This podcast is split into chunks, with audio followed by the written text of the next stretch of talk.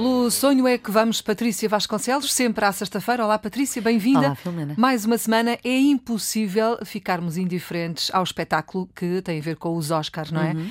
Aquele glamour todo, não é? Tanta gente, tanto talento junto. E quem trabalha nesta área, com atores, com atrizes, com cinema, enfim, eh, tem certamente uma palavra a dizer sobre, não propriamente o espetáculo, mas eu sei que há aí uma, uma tristezazinha, não é, da tua parte, por não haver uh, a categoria de casting, nomeadamente nos Oscars. Uh, Queres falar sobre isso?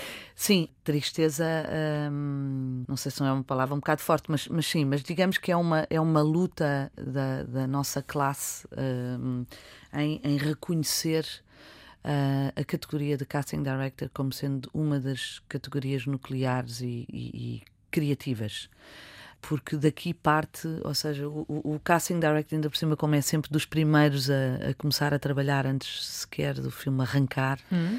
ou seja, quando o filme arranca, nós já estamos noutro filme, não é? Pronto. Mas enfim, mas é uma, uma luta longa e que haveremos lá chegar. Conseguimos finalmente que os BAFTA que são os, os prémios da, da, da, Academia Inglesa, assim como em Portugal há os Sofia e, e nos Estados Unidos os Oscars e os, em França os Césares, etc., ou os Goias em, em Espanha, eh, finalmente reconheceram a profissão nesse sentido e atribuíram-lhe um prémio. É um princípio, não é? É um princípio, exatamente. Ou seja, eu acredito que daqui venha, provavelmente para o ano, porque isto tem sido todos os anos, nós vamos insistindo, insistindo, insistindo, uh, e pode ser que, que, que, finalmente para o ano os Oscars integrem essa Hum. nova categoria. Mas, mas eu acho que, uh, por exemplo, este caso uh, concreto, era isso que eu queria muito falar contigo e com os nossos ouvintes, é esta questão de tu vês uh, o Joaquim Phoenix a ganhar o prémio de, de, melhor ator no Joker, que é merecidíssimo, que é assim um, um papelaço. Uhum.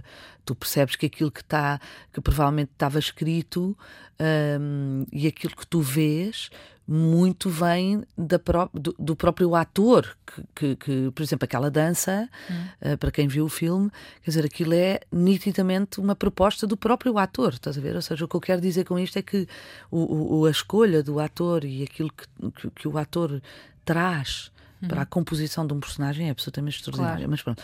Mas neste caso concreto é muito merecido, de facto, esse prémio e, um, e não nos podemos nunca esquecer que, à partida, quem atirou o nome para cima da mesa, muito provavelmente terá sido, numa primeira instância, o casting director. São raros os casos onde o realizador já à partida já tinha uma ideia muito concreta.